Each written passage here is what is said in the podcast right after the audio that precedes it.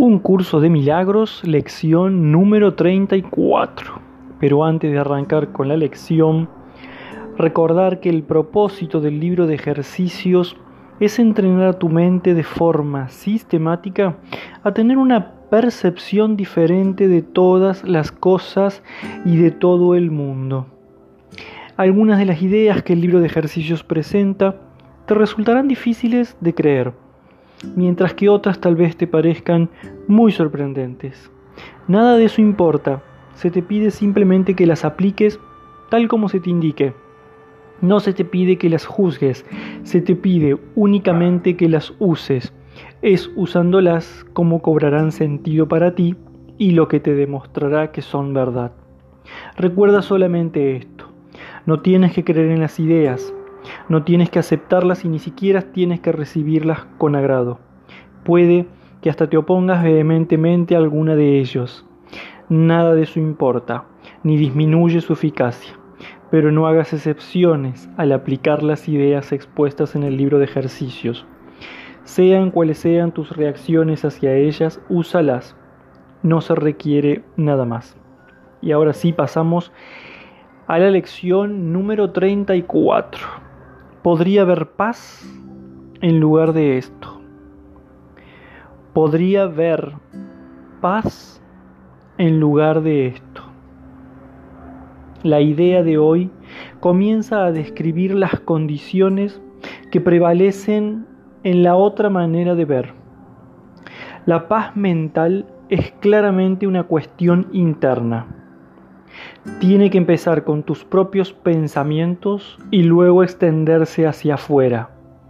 Es de tu paz mental de donde nace una percepción pacífica del mundo.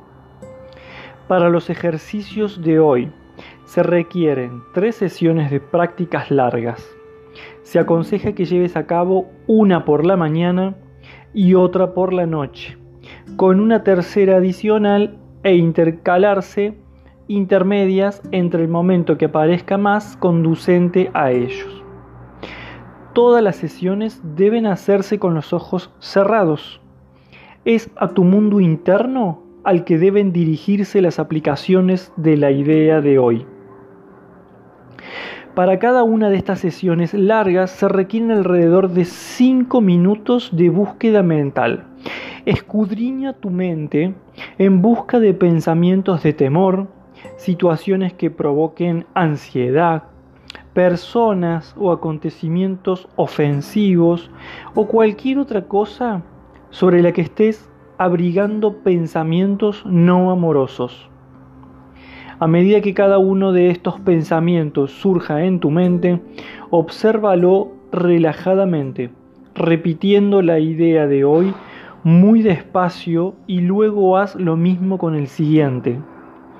Si comienza a resultarte difícil pensar en temas específicos, continúa repitiendo la idea para tus adentros sin prisas y sin aplicarla a nada en particular.